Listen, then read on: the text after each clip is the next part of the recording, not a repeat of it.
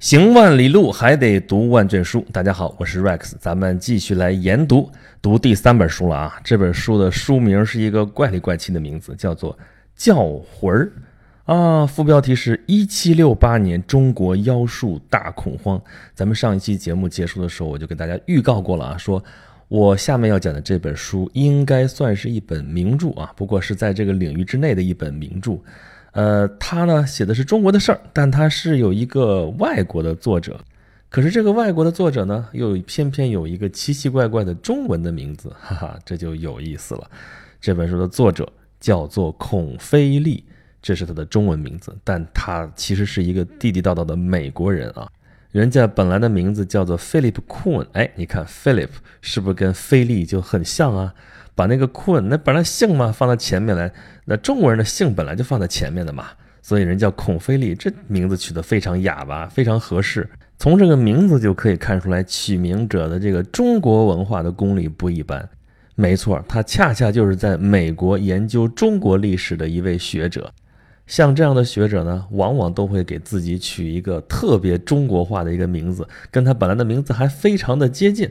比如说这位孔飞利先生的老师啊，这也是大名鼎鼎，就是费正清先生啊。费正清先生原名叫什么？John King Fairbank。John King 可不就是正清吗？那费呢？啊，可不就是 Fairbank 的字头吗？所以这种取名方式其实是有传统的。不过这种传统也不是每个人都一样啊。比如说孔飞利先生另外一位老师就是史华茨先生啊，他叫 Benjamin Schwartz，也就是说他只把他的姓做了一个音译叫史华茨，哎，也挺像中国人名的。所以这位孔飞利先生呢，他是在中国，也是在整个西方世界当中中国史研究领域当中公认的一位大家。他是在哈佛大学拿的博士学位，后来呢又在哈佛大学任教。接替的就是他老师费正清的那个教职啊，西方的这个教职我们知道跟我们这不一样啊，人家的教职数量是有限的，得退一个才能补一个啊，非常的不容易。而且你看他这个经历也非常有意思啊，他呢凭着一本研究中国史的专著啊，青年成名啊，也获得了哈佛大学的教职。可是从他第一本书写出来之后，有二十年的时间，迟迟就没有拿出来第二本书啊！甚至有人就怀疑他说啊，你这哈佛大学你聘用他是不是聘用错了？一直到后来又终于写出来的第二本书，这本书就是我们现在要说的这个《教魂》。所以这个《教魂》呢，它实际上是一本学术专著啊！你说学术专著我们有什么好读的？我们又不去研究历史，哎。它要真的是我们想象当中那种历史专著啊，里边充满了大量的考据啊，还有一些看都看不懂的引文啊，还有枯燥无味又难懂的一些术语啊，要真是这个样子的话，我也就不介绍给大家了啊。专业的书自有专业的人去读。妙就妙在这本书虽然是一本专著，但如果你认认真真读下来，你会觉得妙趣横生啊！用现在经常用的一句话叫做“可读性比较强”啊。虽然“可读性”这个词儿发明出来，觉得就其实比较怪这概念啊，但是我们能理解那意思吧？就是说这本书不至于读起来那么枯燥，而且还很有趣味。按照现在图书市场的分类或者说出版方向来说的话呢，这个比较像是那种学术畅销书。所谓学术畅销书呢？顾名思义，就是首先它是一本畅销书，它面向大众市场啊，大众都是可以来阅读的。但是呢，它又带有明显的学术属性、学术背景啊，论证什么都比较严谨。哎，这样的书最近其实特别流行啊，有那么好多个出版机构的好多个系列啊。我们后面要讲的研读当中有很多书都是这类的书。其实我们讲的上一本《神奇陵墓和学者》就应该算是学术畅销书了。啊，不过要按这个来说的话啊，这个教活可能应该反过来，就它不是学术畅销书，它应该是一本比较畅销的学术类的书，因为它学术属性可能更重一些。但是这并不代表说这本书就更难读一些，相反，这本书扎实的学术功底，加上作者独特的笔法，让你觉得这本书嘿很奇特的一本书。我这说奇特，奇特在哪儿呢？就是这么说吧。你现在去书店去看那些历史读物，或者说在网上去查啊，历史读物有那列表，你都列出来看的话，大量的书或者说绝大部分的书都在讲什么？都在给你普及历史，对吧？而且大部分都是一些主流的历史，一些大陆边上的历史啊。比如说，咱就说中国历史吧，大部分都是一些什么朝代呀、皇帝啊、名臣啊、什么贤相啊、各种大事件啊、什么战争啊、什么这些东西的。这些东西呢，你甭管它是正史还是野史啊，翻过来调过去就是那些东西，而且都是好像历史发展的主干一样，好像都是一些重要的事件，我们才记下来啊，写成书，然后我们现在人去看。但是我们现在要说的这本书呢，《教魂》，这里面讲的偏偏就不是一个大的事件啊。当然，你从影响的范围来讲的话，在当时也是一个挺大的一件事儿。但是呢，只限于那一年，就是一七六八年，也就是乾隆三十三年。中国历史啊，实在太漫长了啊，中间发生类似这样的事儿呢，数不胜数，太多了。所以这件事儿真的不算事儿。而且这书里面提到的那些人物啊，除了皇帝，除了大臣之外，全都是一些无名小卒啊。我们居然都能看到书里面写到他们的名字，这都是很稀奇的事情啊。他们的名字本来只沉睡在历史档案当中了，但是就被这本书翻出来了。但是我们看过之后，照样记不住他们的名字，只能有一个模糊的印象。但是这本书里面写了他们的故事，从中揭示出来的一些历史的内涵，却远远不是像他们的名字那样渺小，那么默默无闻。所以这是一本讲什么的书呢？咱们再回过头来看看书名啊，《教魂》，一七六八年中国妖术大恐慌。所以这本书讲的就是一七六八年发生在中国的一件事儿啊。一七六八年，咱们前面已经说了啊，在中国这是乾隆三十三年。哎，说到这儿，大家会不会想到另外一本书啊？也是一本历史畅销书啊，也是一本学术著作。其实本来是，就是万历十五年。啊，这也是一美国人写的啊，黄仁宇啊，但是他这个美国人跟这孔飞利这美国人很不一样，完全不一样。你看他叫黄仁宇，他真的就叫黄仁宇，他本来就是一个中国人，是国民党的退伍老兵，后来去了美国啊，入了美国籍啊，做了美国的研究中国的历史学家。一个原本就是中国人啊，一个是纯粹的美国人，他们看待中国、看待中国历史，这肯定是不一样的。说到这儿，我想起来一件事情啊，就是我之前是看一个电视节目啊什么的时候，听到有一个专家出来发言说，啊，万历十五年啊，你们知道万历十五年吗？万历十五年在中国历史上是非常重要的一年。有一个著名的历史学家黄仁宇专门写了一本书，就叫《万历十五年》。他说的时候非常严肃，非常认真，但是这是我听过的最好笑的笑话啊！哪儿好笑？不好意思，是个冷笑话。他说这句话有问题吗？太有问题了！黄仁宇写万历十五年，并不是因为这一年有多么重要，相反，恰恰是因为这一年并不怎么重要。在中国历史上，万历十五年并没有发生什么特别重大的事件，所以他选了这么一年出来，对中国历史、对中国社会、对中国上上下下的政权组织结构啊什么的东西，做了一个切片。由此向读者展示出来了明代社会或者说中华帝国的一个断面，对它加以描述，从而得出自己的结论。那么，如果这么说的话啊，咱们现在要说的这本《教魂》也有点这个意思啊。它切开了1768年，也就是乾隆三十三年这一年清朝的这么一个断面。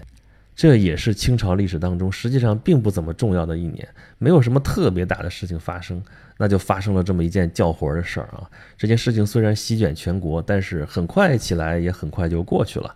但是从这一件事情当中，作者是给我们揭示了当时清朝社会从上到下各个阶层、各个层面、各种人的生活百态，还有他们的一些焦虑、他们的恐慌、他们的心理。不过这本书的写法跟黄仁宇那书的写法还是不太一样的啊。黄仁宇有他所谓的大历史观啊，像《万历十五年》这样的书，虽然做的像是一个切片，但他讲的里边的这些人也都是些大人物的事情啊。他探讨的也是这种发展的大的趋势。但是孔飞利的这本书就不一样了啊。咱们刚刚说了，除了那些皇帝和那些大员之外，书中大部分的人物。如果我们不看这本书的话，他就是静静地躺在历史的案卷当中啊。这个历史的案卷就在第一历史档案馆，中国第一历史档案馆，行内人习惯称一档啊，因为有一档就有二档，二档在南京，一档在哪儿呢？就在故宫，而且在故宫的里边啊。故宫我们平常去的话，就是游览区域啊，一般是中轴线啊，从午门进去啊，前三殿啊，后三殿，然后御花园，然后神武门出去了。要再逛得多一点的话，这中轴线两侧啊，东六宫啊、西六宫啊，什么这挨个宫逛一逛啊，什么这样的文华殿、武英殿，现在开放区域越来越大啊啊，不是马上要开到百分之八十几吗？但在这百分之八十几的区域之外，就有一档，一档在哪儿呢？就是你如果能从故宫的西华门进来的话啊，往左边一拐弯，紧贴着墙就是。一档里边存放的主要是明清时候的一些历史档案啊，其实主要是清代的啊，明代的肯定远远不如清代的多啊。那相应的二档，二档在南京，为什么在南京呢？南京不曾经在民国的时候是首都嘛，所以那里边有大量的民国时候的一些案卷。那回过头来说一档，当年孔飞利教授就是在一档查阅了大量的清代的案卷，在里边发现了1768年，也就是乾隆三十三年有这么一件事儿。引起了他的兴趣，他把跟这件事情前前后后有关的案卷全都研究过了之后，写出来的这本书就是《教魂》。好吧，说到这儿了，咱们终于要说这件事儿到底是什么事儿了啊？因为这件事儿实在是一件荒唐事儿。就是说，在乾隆三十三年这一年的春天，在杭州附近的县城开始有传言说，有人在到处散布一种叫做“叫魂”的妖术。这是一种什么妖术呢？施行这种妖术的人，只要拿到某一个人身上的某样东西，比如说拿剪子在身上剪掉一小块衣服，或者剪掉一小截辫子，我们清朝人们都不留辫子吗？哈，在辫子上面剪掉一小截辫梢，或者甚至拿到这个人的生辰八字，或者只是要他的名字，就可以对这个人做法，获取这个人的精神力量、灵魂力量，然后这个人就会悲惨的死去。就这么一个传言，不是妖术怎么弄呢？弄走了这些身上这些东西，甚至都不是人身上的东西！你们弄个名字、生辰八字弄走了，能干嘛呢？哎，在古代中国，这事儿不是太正常了吗？我们以一个中国人的角度来看这个孔飞利教授写的这些事儿的话，觉得这不是挺常见的吗？对吧？做法吗。那有的是做法的办法，比方书里边就列举了说，比方说找一个石匠，因为他要修水门，要往水里边打那个桩子，就把那个人的名儿拿黄纸写上，贴在上面，砸砸砸，砸的一边砸一边叫那人的名字啊，这就把魂儿给叫走了啊。要不就是那个辫梢上面啊，怎么做法呢？拿个扎个纸人草马啊，把那个辫子系到那个纸人头上去啊，这就可以做法。或者不是纸人就木头人，这种事情在我们现代人看来，这不就是封建迷信吗？是不是？这连成体系的封建迷信都算不上，只能算民间非常拙劣、非常经不起推敲的这种妖术。这种东西民间多了去了，对不对？但这本书里面郑重其事的把这事情写出来，而且啊，在一七六八年，也就是乾隆三十三年，这件事儿弄大了啊，因为这件事情在民间造成了非常大的恐慌，老百姓风声鹤唳，也就是听风就是雨啊。所以看到那种不明行迹的外乡人，那口音只要对不上，就把他们怀疑成是要叫魂的这种坏人、妖人啊，就把他们逮起来，扭送官府，屈打成招啊，或者根本都不经过官府，直接就把这个人给打死了。